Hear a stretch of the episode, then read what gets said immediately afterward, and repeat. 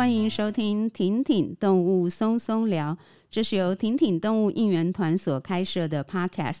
我是婷婷的 Rich 马伟平。那今天呢，因为我们最近真的实在太忙了，所以。提麻基本上今天只好就是去忙别的事情，但是我们有请那个啦，一个就是非常不专业的代班主持人旺福拔，我老公，所以旺福拔打个招呼。大家好，我是旺福拔。好，那我们有两个不太专业的主持人，但是我们有非常专业的来宾哦，所以我们今天那个就是邀请到的是我们的后博士杨明哲，那请明哲跟大家打个招呼。好，大家好。明哲跟大家介绍一下自己好吗？好，大家好，那我是杨明哲，那大家呃，大家叫我后博士。好，那我已经研究后已经二十年了。那今天很高兴能够来跟大家来介绍一下后是什么样的生物。好，那现在他在世界上遇到什么样的危机等等。那明哲，你大学念哪里？因为你大一就去澎湖，嗯、对不对？就开启你对后的一个缘分的最起点，可以这样讲吗？呃，是。那我大一的时，我大学的时候念的是中山大学海洋资源系。OK。了解，所以那时候老师就请你去澎湖做一个调查就是了。我不敢说是调查，是一个实习课程。哦，实习课程对，对，因为才大学而已。是我们有机会到这个澎湖水族馆实习一个月。OK，所以那时候你是怎么第一次跟后有了相遇？在那一年之前，其实我这辈子也没听过后，也没看过后。那水族馆里面就是养的各式各样，其实有些我也没看过的生物。那呃，实习的一个月快结束的时候，那馆方跟我们说，有一只后死掉了。哦，那时候开始认识后这个生物。那这个后生物是很奇怪的东西，它其实就长得像外星人。那等一下我们再来详细介绍一下长什么样子。刚才那个明哲有提到，你从事后已经。就是研究是二十年了。那当时在大一，就是有这个机会实习，然后就是接触到一从透过一只死亡的后开始接触后，那怎么会？就是毕竟后面我猜你的实习过程一定也有遇到其他的海洋生物，为什么独钟于后就是了？这个兴趣是在，或者说这个热情是从哪边跑出来的？是因为你喜欢？喜欢怪怪的生物吗？还是喜欢外星人？算是一个机缘呐。遇到后的时候，其实呃，在澎湖解解剖，因为那个馆方给我一只死后，让我有机会去解剖它。那听起来很奇怪，就是解剖怎么会突然对生物有兴趣？那个时代对于那种一些影集有异异形哦，那异形就是中间有嘴巴会喷出来，那很可怕的样子哦。那一那后呢？它其实它的。嘴巴就在所有的脚的正中央，所以它长得有点奇怪。那它所有的脚又在长它的肚子上面，它身体是两个头、两个甲，哦，长在一个长长的尾巴上面。哦，那解剖的时候就觉得它流出来血一开始是白色的，可是后来遇到空气又变成蓝色。这简直就是在解剖外星人呐、啊！对，所以我就觉得这个生物对我来讲很特别。对，OK，所以就被被那个吸引到，就是它太奇怪了，就是对，太奇怪了。那中间其实大学时代我也是呃，也有参与鲸豚救援哦，或是金豚保育的教育上面的推广。我我甚至是南区呃鲸豚协会南区志工的第一届。学员这样子哦，你是哪一届的志工？南区志工第一届，第一届，然后整体志工，你记得是第？你是哪一年？二零零，应该是二零零零年。二零零零，哎，那我们有同届过吗？呃，应该是没有，因为因为我是南区的，我了解，所以我没有没有 overlap 到就是了，是是是，对。那你跟招龙是这样认识的吗？还是本来其实，在其他的学术上面就会碰到。我跟张总其实是在呃，我到了呃研究所，那我们是同实验室的这个，他是学长这样子。了解，OK。那个提到招龙是之前我们的受访者，他来聊过两集蝙蝠，所以如果就是朋友你没有听，还没有听到那两集，可以听一下。我个人觉得徐昭龙也有点像外星人，就是他的脑袋跑得太快了。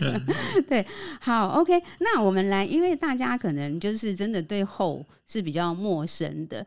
呃，之后呢，等到这一集就是放上架的时候，我在呃 FB 上面贴文的时候，我会贴一张厚的照片，让大家看到，然后听可能比较有感觉哦。那我先来那个好了，考考大家，就是现在正在听我们讲聊天的大家，大家有想过“后”这个字怎么写吗？大家会写吗？旺福吧，你会写“后”这个字吗？我记得好像，嗯，跟那个发音没什么关系。跟发音没什么关系。对，这个字怎么写？好像是学学学校的学，学校的学。下面呃，下面一个“鱼”字。哦，学校的学下面的“子”改成“鱼”就是了。了解，哎、欸，还蛮厉害的。因为我必须要承认，我以前不会写“后”这个字，然后是认识明哲之后，然后才去。就是认真的看看了一下这个字的长相，所以就是学习的学下面的字改成鱼。那明哲后是鱼吗？因为一般我们不是就是字都是跟这个生物是有关系的，呃，跟这这件事情是有关系的。后不是鱼，那可是古代人啊，他们把所有的海洋生物或者是水中的生物，常常就是有一个鱼字边。那不见得是鱼。那可以跟我们的听众，哇，这我觉得困难度也蛮高的。我们要透过声音来跟大家介绍一下，用说明的介绍一下后到底是一个什么样的生物。嗯，其实后的话，大家我会跟小朋友描述啊，就是说，哎，后啊，它就是身体整个圆圆的，那只是说这个圆切成两半，变成呃两个盔甲。那再做一个长长的尾巴，听到这边，呃，大家可能会觉得，哎、欸，那不就是轰吗？轰又不是一样是圆圆的身体，然后一个长长的尾巴，哎、欸，我就说，轰是软软的，后是壳是硬硬的，嗯，对对。那后那个后的那个硬壳啊，它是比较接近鱼虾的那种，就是因为我没有碰过后。所以我看起来是比较硬啦，那但它的硬好像感觉又跟乌龟、海龟的那个硬又不太一样，就是它真的是蛮特别的。所以它的那个呃壳的成分是什么样？接近什么样其他的生物吗？其实后是个很古老的生物，它有四亿多年的历史，所以它壳其实。跟其他生物有点不一样，它比较接近像螃蟹那样的壳。嗯，对。那可是螃蟹的壳啊，其实是比较脆脆的。对，哎，那厚的壳它是有一点点弹性的。嗯，那也是硬的，但是呃，敲起来有点像安全帽的声音，扣扣扣这样。了解，但是它比螃蟹就是厚实就是了。对，它比螃蟹要厚实，然后不像螃蟹的壳那么容易脆掉。断掉这样子，了解。哎、欸，它有四亿多年哦、喔，对，它有四亿八千多万年的历史。那我们怎么知道？就是说，一个加拿大的一个学者，他在加拿大就是发现了一个很古老的厚的化石。OK，、嗯、所以透过化石，就是四亿八千多年前，它可以，它是目前算是应该说还存在的生物里面最古老的生物吗？还是？也没也不一定，它不算是最古老的。那像寒武纪爆发大概是五亿年前左右。那在那之前，有一些像珊瑚或是海绵，那都是更古老的生物。Okay, 对，OK，但是算是很古老，就是对对，对，已经四亿多年就是了，也经历了很多地球的变动，这样子是是是，还存活下来。那请问一下，后它是胎生还是卵生呢？后它是卵生的，哦，卵生的，对，是。那它的卵是在水里还是在母体里面？它的卵啊，基本上原本是在母体里面。那在在这个呃每年的大概清明到这个中秋的时候，那后会成双成对的跑到沙滩上面产卵。嗯，哎，那跟海龟不一样啦，海龟是一直爬爬爬爬到那个干干的沙滩，是。可是后啊，只是爬爬爬爬到稍微还是沙滩是湿湿的地方就产卵了。嗯，所以它也是产卵到沙里面。对，它们产卵在沙里面，成双成对出现在沙滩上。哦，所以也是也是在在在那个水里面受精。卵是受这样子受精的，是是是。嗯、那不过我刚才提到的是这个，我说的成双成对的后是三级后，在亚洲这边的三级后。那如果是在美国那边东岸的这个美洲后啊，就是成群成群的这个几千只甚至几万只后一起出现在海滩上面产卵。哦，了解了解。OK，谢谢。所以呃，全世界有四种后，对不对？嗯，是。哦，所以譬如说，您刚才提到的，在台湾是成双成对，然后美国是一大群，但是那个差异是在于这个不同的后，它不同的生活习性，还是只是因为譬如说，台湾的后已经很少了，所以我们看不到大量；美国的后还很多，所以看得到大量。所以是习性的不同，还是基本上那个族群的数量不同，造成看起来我们看到的状况不同？这个其实真的是种类的不同，种类的不同。对对对，哦、我们曾经也把这个，呃，他比如说在金门水师所的收容中心里面，那里面有呃，有时候会有几十只的后，那可是里面的后呢，嗯、也是成双成对的在那里爬来爬去。嗯哼，哦，所以台湾的喜欢两两一对，对，这样子。OK，还有蛮有蛮有意思的。那我想问一个很基本的问题，就是那后吃什么？后啊，很好玩，它就像扫地机器人。它在小时候啊，像泥潭在泥潭地生活的时候，它这个遇到什么东西，它就边走边挖东西来吃。嗯，哦，有时候挖到一些小虫子，像是一些多毛类。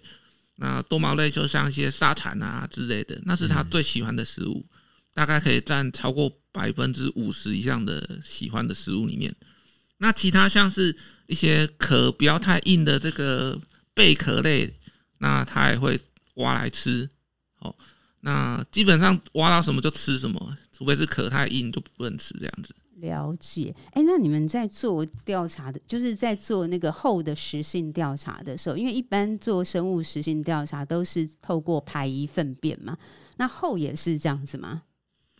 嗯，我们直接是看到后的轨迹，哎，来、哦、来找后。嗯，在泥潭地的时候啊，其实看到小猴是非常非常困难的。对，那它几乎会隐藏在土里面，颜色很像，那甚至真的会用它的遁地术就藏在土里面。太冷太热，它还躲进去。那我们怎么去看它？就是说，看它走过的痕迹。它走过的痕迹跟其他生物不一样，后有一个长长的尾巴。那它前面的这个壳叫做头胸甲，它的壳爬过去有一个一道宽宽的痕迹。那中间一条细细的尾巴的痕迹，就变像河川的川川字纹。嗯哦，那有时候会十呃十几公分哦，有时候扛到一两公尺。那我们虽然看不到后本尊，那是可以看到它的痕迹。了解。那一般后它生活啊，它是很多时间都在泥滩地上，还是很多时间在？水就是海里面，就是它有一个，譬如说它在什么样的状况之下，是因为要吃东西就到泥滩地，其他时间就在海里，还是说它很多时间都在泥滩地上？哦，其实海水会涨退潮嘛，那我们会看到它主要就是退潮的时候在泥滩地上面，所以其实说它其实一直在海里啦。了解，它等于是浅滩的生物，可以这样讲吗？它可以说是对浅滩或者是说潮间带的生物哦，潮间带，所以它比较不是那种深海型的生物就是了，因为离泥滩太太远了。哎、欸，是它小的时候啊，都在泥滩啊潮间带，那可是越长越大，大概我们的比我们巴掌还要大的时候啊，它就会爬到浅海去了。那浅海去我们就看不到它了嘛，了解。对，对对，就在海里面爬来爬去。那长大以后。大概是呃，我们的胸口宽的时候呢，那它也会在海里面。那直到它们成双成对产卵，哦、那人类才有机会看到它。嗯、哦，所以比较大概观察的都是它产卵，然后小后的时候在泥滩地上活动的时候。没错，没错。我还有一个问题，很我很好奇，刚刚您呃后后博士有提到，它的血液本来是白色，现在然后遇到空气变蓝色。那想要呃问一下，它的血液跟人类的血液的那种样态是相仿的吗？哦，其实呃后的血液啊，就是含有铜离子啊，那原本是。白色遇到氧气就会变成蓝色。嗯嗯嗯。那人的血是红色嘛？对。那我们的血里面是铁离子。哦。对，所以其实整个构造很像，只是最中间那个铜离子跟铁离子是不一样的。不一样。哦，所以因为铜离子呈现的就是蓝色的，然后我们是因为铁离子，所以带出红色这样子。是，没错。OK。哦，了解。那是不是很多海洋？生物都是铜离子的蓝吗？还是其实也是只有少数的？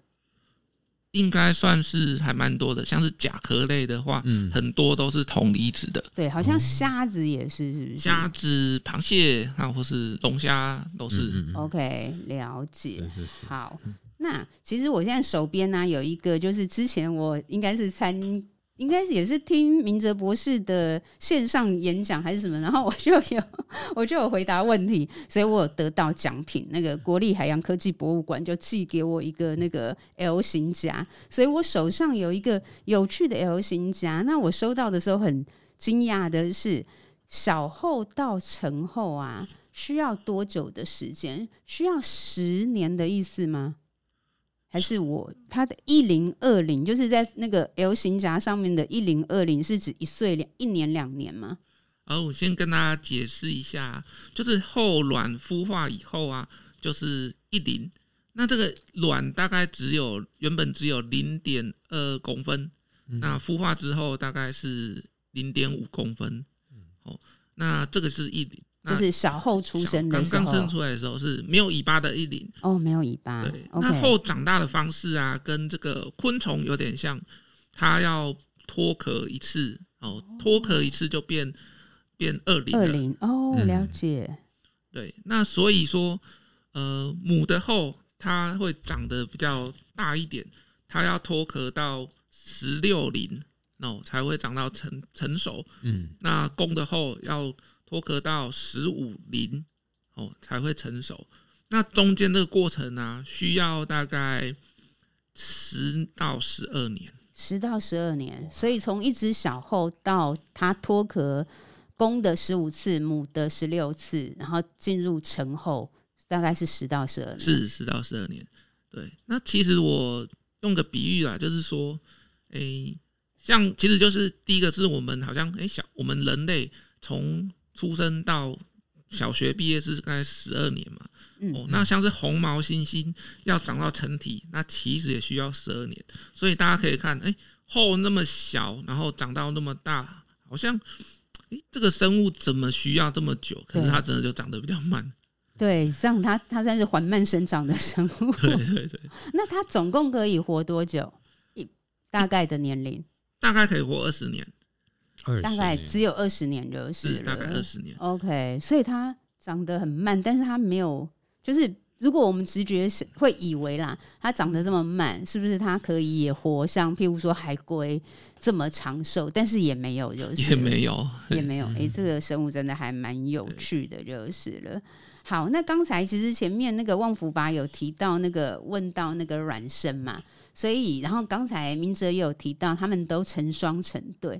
所以他们是所谓的，就是这样子讲很怪，但是就是用人类来套用好了。他们是所谓的一夫一妻制吗？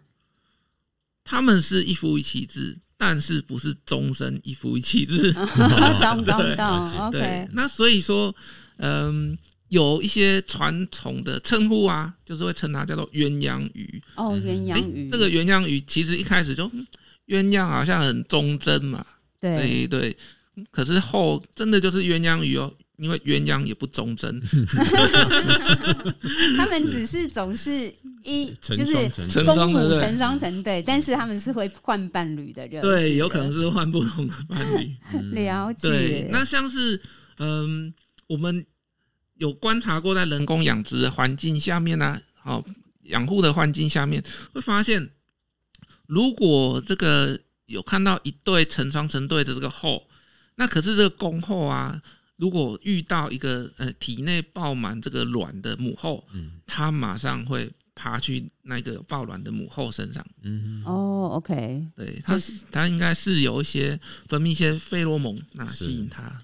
了解，OK，那。所以刚才有提到，他们是会到泥滩地上去产卵，小后等于是靠自己长大的孩子。对对对，它大概需要五十天左右，然后才会孵化出来。嗯、那它产的环境很特别，就是海龟刚才有提到，它喜欢产在这个全干的这个沙子。嗯，对，那其实是因为如果只产在这个湿湿的沙子，其实是很容易发霉，受到霉菌的感染的。是对，那如果是厚的话，厚的卵它比较稍微没那么怕呃发霉，可是那退潮的时候啊，这个卵其实是在干干的呃相对干的这个沙子的底下，那涨潮是水淹没去的，那这是有好处的。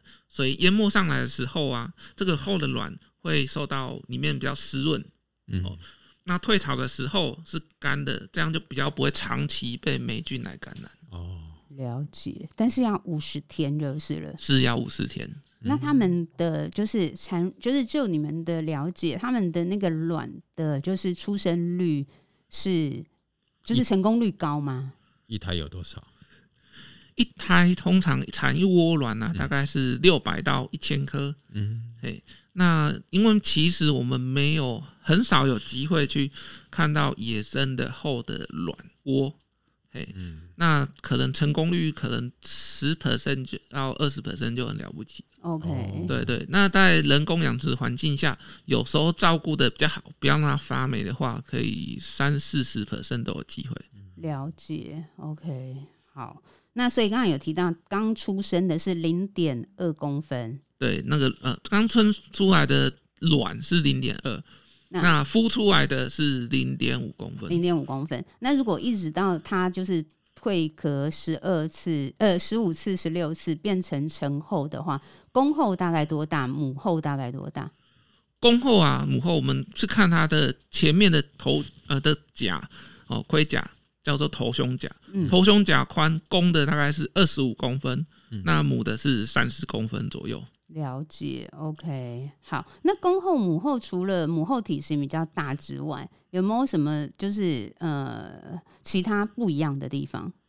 哦，这个很有趣哦，就是呃小，我们先从小的后来说啊，小的后它头胸甲前面是圆圆的，是平平滑的。那后面它的腹甲就是第二节的部分，腹甲呢，它的旁边的刺是。呃，一侧是六根刺，嗯嗯嗯，嘿嘿嘿。那长大以后，长大以后啊，如果是母的后的话，它的前面的头胸甲是圆圆的，嗯，那可是它的腹甲的刺呢，我这边只有三只了，一侧只有三只了。好，那我们回过头来讲一下公后，嗯，公后的话，它的头胸甲前面就凹下去了，哦，就凹，前面有一个凹凹窟。对，好，那那个它的刺哦，腹甲上面是还是六根刺？嗯嗯嗯，对，那这个其实是很有演化上面的很特的生物上演化上很特别的神奇的地方。嗯，像这个头那个公后啊，它头胸甲前面凹下去的地方，哎，其实刚好如果是它要抓住母后的腹甲的时候，那个凹下的地方。跟母后的腹甲刚好是可以呃完全的贴合在一起哦，嗯嗯嗯，哦这样就比较不会脱落。再来是母后原本六根刺变成三根刺，嗯，哎，这有趣哦，就是公后的这个、它的前面呃它的脚就可以抓住那个刺后面少刺变短的这个地方。嗯，哦，就不要比较不容易被挣脱这样子，所以算是为了繁殖而演而演化出来的一个体型嘛，就是让两只可以抱在一起。我们演化上面的推论啊，大部分都是适者生存。嗯，那所以说长出这样的形态的趋势的这样的后，才会繁衍下一代。那如果不是长成这样子的后，可能就慢慢随着时间流失就不见了，就被淘汰。对对对，所以我们不会说它是为了繁殖才长这样子，而是自然而然就是符合这样形态的才会留下来，就被留下来。对对，有点像就是适者生存。了解，哎，这个还蛮……它不符合，它就哇。就就没有办法繁殖下一代，啊，觉得它的繁殖力可能那个没有这么相对没这么强，它可能随着时间就被淘被淘汰掉了。对对对，就是那个公的后，他平常就在海里面，像就是好好抓住他的女朋友。嗯，了解，好好抓住女朋友，对，比较能够生存。听到没有？难怪，好好好抓住老婆比较好生存。所以你。以后跟那个男生都要讲说，你要跟后一样哦，也也不太好，后会换哦。对，太太太黏也不好，好麻烦哦。OK，那还有没有什么就是后比较特殊的地方？后博士可以就是跟我们分享的。后呃，刚才提到公后母后，它其实。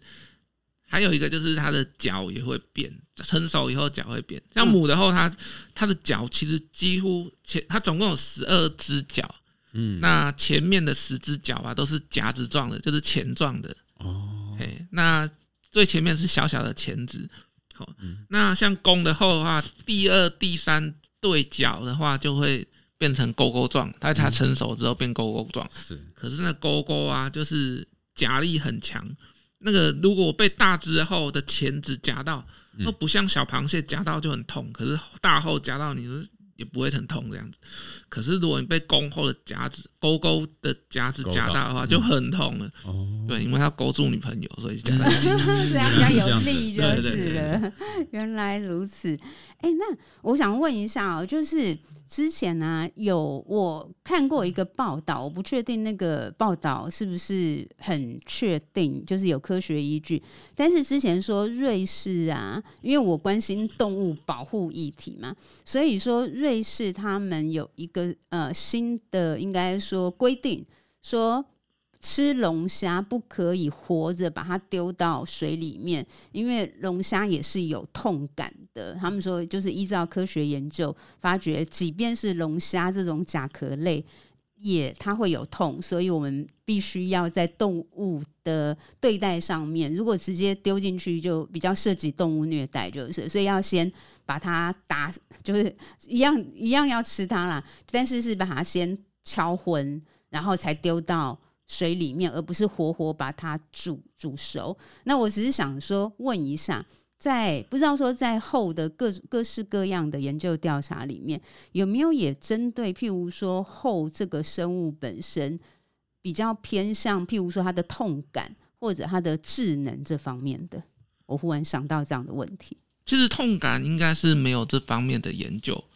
好，然后智能部分应该是有，但是。应该没有研究的非常详细。了解。那好比说，呃，后会不会找方向性？或会不会找东西？会不会看得到母的后，然后爬过去？嗯、那这个有目前还没有非常研呃智能上面的研究，只有可能是本能而已。OK OK，所以你看，一个这么古老的生物，四亿多年，然后我们人类觉得自己很有智慧、很聪明，可是我们却对这个古老生物的理解，其实反而觉得它有办法生存，这样子生存下来，它的，然后它可以就是适者生存下来，但是我们对它的理解其实是蛮有限的。是。那其实我们对龙虾还比较了解嘛？对，对，为什么呢？是因为做做后的研究的人比较少吗？因为可能以前后比较多，但是嗯，应该说大后还值得研究的地方还蛮多的。对，那在美国的话，研究后历史其实算久了，有一百年了。那不过会比较偏向，其实各式各样都有，从生理学。那它的呃解剖啊，那包括它生态跟遗传，其实都有，但是行为上面就相对少很多。嗯，对。但是但是有一个很好玩的一个小实验，对，可以跟大家分享一下。那有关于生物的这个规律的这个韵律的实验，就是说我们想知道后到底是晚上行动还是白天行动比较多，那美国那边在十几年前怎么做实验呢？如果大家看过那个仓鼠跑跑步机的话，嗯、就是一个圈圈，然后老鼠跑进去就会开始，仓鼠就开始转圈圈。对，那呃，美国他们就设计一个在水中的一个圈圈，呃，跑跑步机，那把后放进去，那就可以记录说每一个每一个时段，那个后如果有走路的话，就会记录后走的距离。嗯、哦，然后。经过四十八小时就可以知道后在哪一个时段会移动这样子哦。结果结果有，所以是它是它是日行性还是夜行性？结果很有趣，都不是这样子，都不是，就是没有规律的规律。有有有，它有规律，嗯，它是随着潮水的涨退来移动的。哦，了解，哎，有道理，所以它更它更是随着。大自然的就是潮汐嘛，对，对，它是随着潮汐在运动，嗯，所以这也许也一定程度啊，我不知道这样讲对不对，但是因为它的这种就是弹性去适应那个环境，嗯、也许也是它造就它可以就是肆意多年，就是一直把它让它存活下来。对呀、啊，这那这四亿多年生存下来，所以它的生命力或者是耐环境的这个变迁的。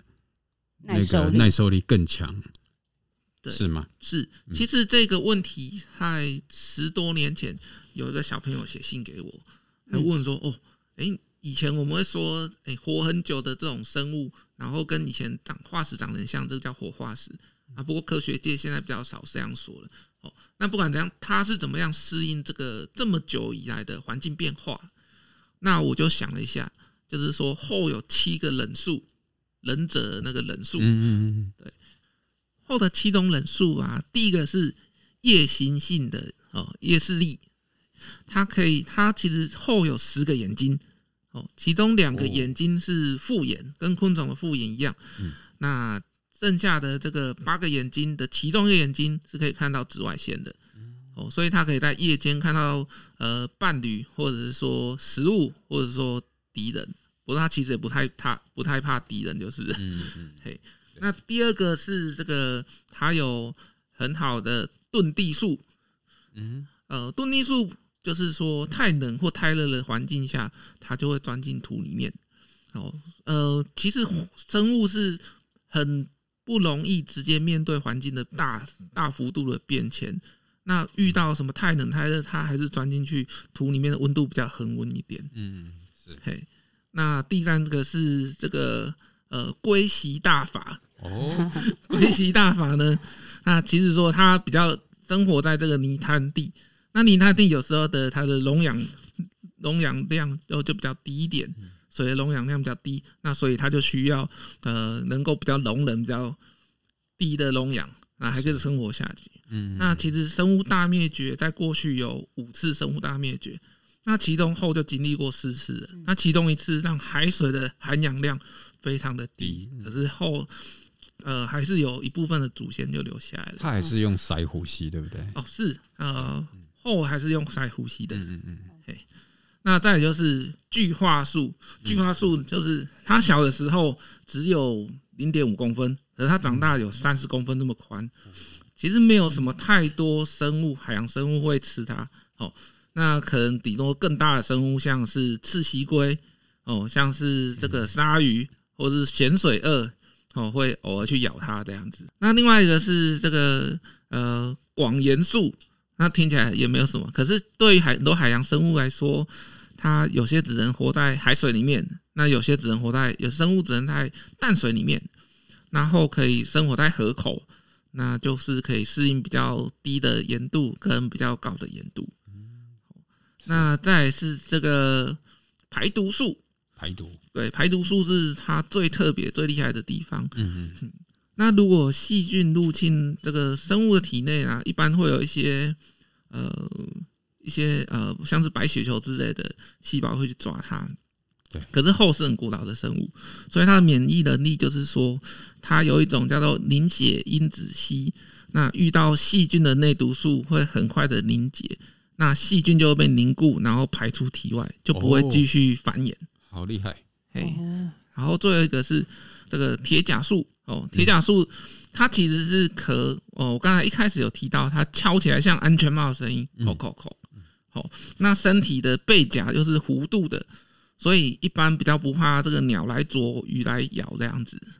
了解哦，对，因为其实很多那个生物，其实就是海边的生物啦，其实是因为鸟的关系，可能就是鸟反而对它们产生一些威胁，就是所以对后来讲比较没有这样的困扰。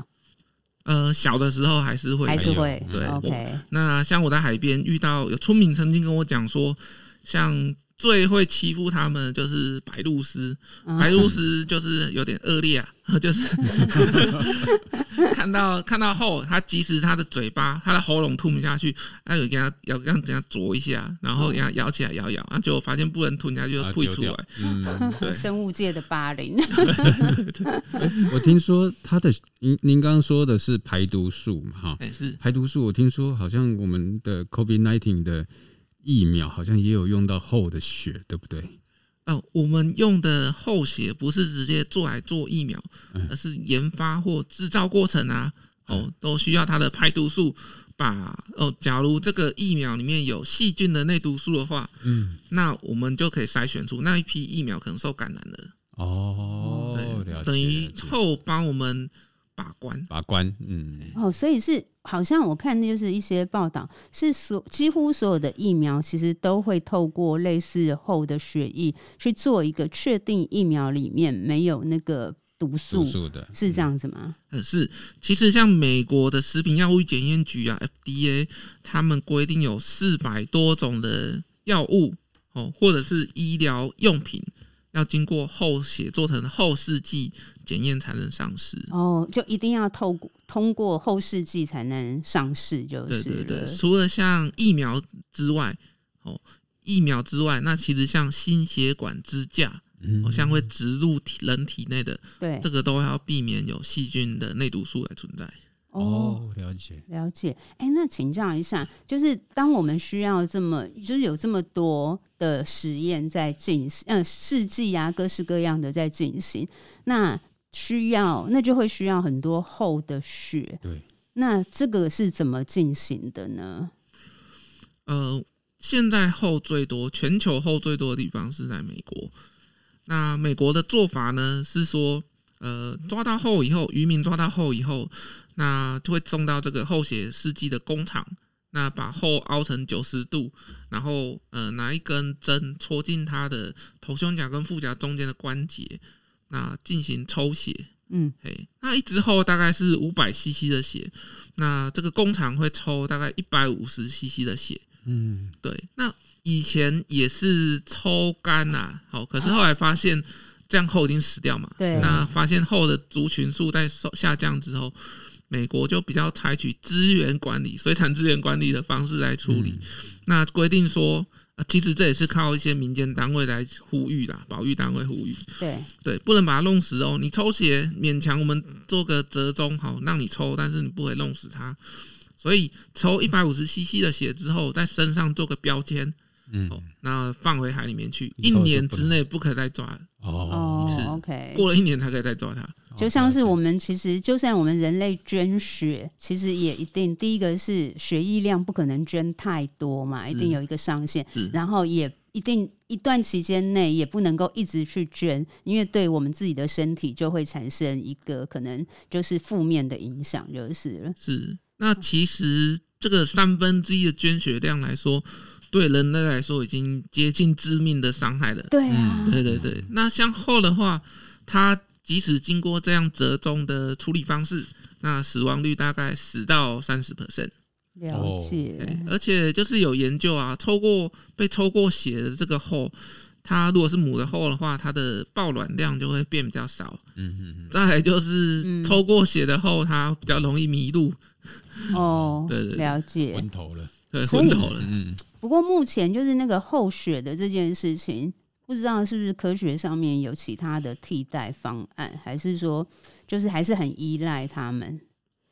呃，目前呢、啊，在二零零三年的时候，在呃新加坡有一位丁博士，丁老师，他研究了研究了这个人人工的这个后替代试剂，嗯，哦，那就是说跟后写试剂做出来的效果是可以检验成相近的成结果，但是不会牺牲到任何一只后。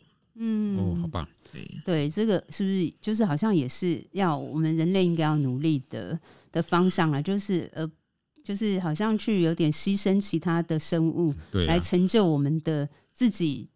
当然就是这个安全，对、嗯、自己的安全。嗯，是。但其实像在后之前是牺牲兔子。哦，那对对对。那我们想知道这个呃，好比说药物里面或是疫苗里面。是不是有这个细菌的内毒素呢？就把这个疫苗打进兔子的体内，可是要等三天。那假如三天之后这个兔子有发烧的话，就代表有细菌的内毒素，嗯，抗原反应。所以这样就是呃，这批疫苗就不能用这样子。可是呃，这个时间就要等很久，等三天。可是呃，后来发现一九七零年代发现后视镜之后。那大概只需要几十分钟就可以完成这个程序了。了解，对所以是因为快就是，是，而不是因为对兔子太残忍。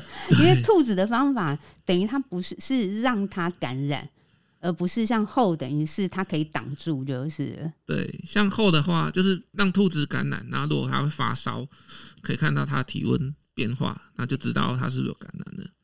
对。了解这个，其实这个应该是在动物伦理上面讨论很多，比较是动物实验的问题，就是如何就是动物实验的三 R 嘛，就是有没有办法，就是最好的方法就是找到替代，然后不然就是减量，然后再不然至少就是要怎么样善待，就是像后。至少你不要把他的血抽干啊，这样怎么对得起人家呢？人家对，就是你可能一百五十，我觉得五百只一百五十真的好多哦。是是是，那其实美国每一年限制捕抓一百万只后，然后其中五十万只每年五十万只抓去抽血。嗯，那可是抽血还是有呃大部分的存活率。那另外五十万只就是当做。呃，螃蟹饵或者是螺的饵的饵料，就会切成几块，切切块，然后去吸引那个螺或是螃蟹来上哦，那蟹笼当饵，对，当饵哦。所以他们的量有大到可以这样的运用，当成一个资源运用，就是对。所以他们目前是还是有点把它当做水产资源生物来应用，嗯，听起来比较像是是是是。那像中国的话，另外一个抽血。大鞋库就是中国那边，嗯，可是中国那边为了降低成本，其实他们就是抽干这个厚的鞋，那就是死定了。哦、对呀，对，那他们也是会全后利用哦，嗯，就是抽干以后后还奄奄一息就送，呃，有些就送餐厅了，嗯，吃掉。了解了解，OK，嗯，所以中国有后，美国。有后，那世界有四大四种，应该说，呃，全球后分四种，对不对？是是是。所以它分别是哪四种？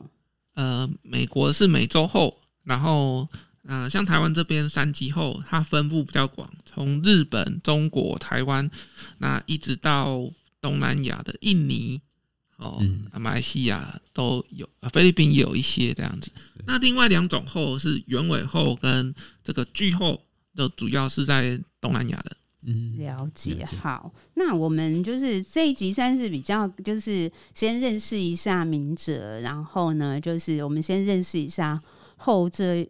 种非常非常特别的生物，那我们会继续跟明哲再多聊一集，可能就比较从刚才的话题可以继续延伸，我们可能可以来讨聊一下，在台湾目前后好像跟美国比起来，应该就差很多了。台湾的后好像已经几乎快要消失了，嗯，然后就是后的保育议题是我们下一集会继续跟大家聊的部分。好，那今天呢，先谢谢明哲，好，谢谢大家，然后也谢谢旺福拔这个代班主持人，谢谢你，谢谢大家，谢谢大家，拜拜，拜拜，拜拜。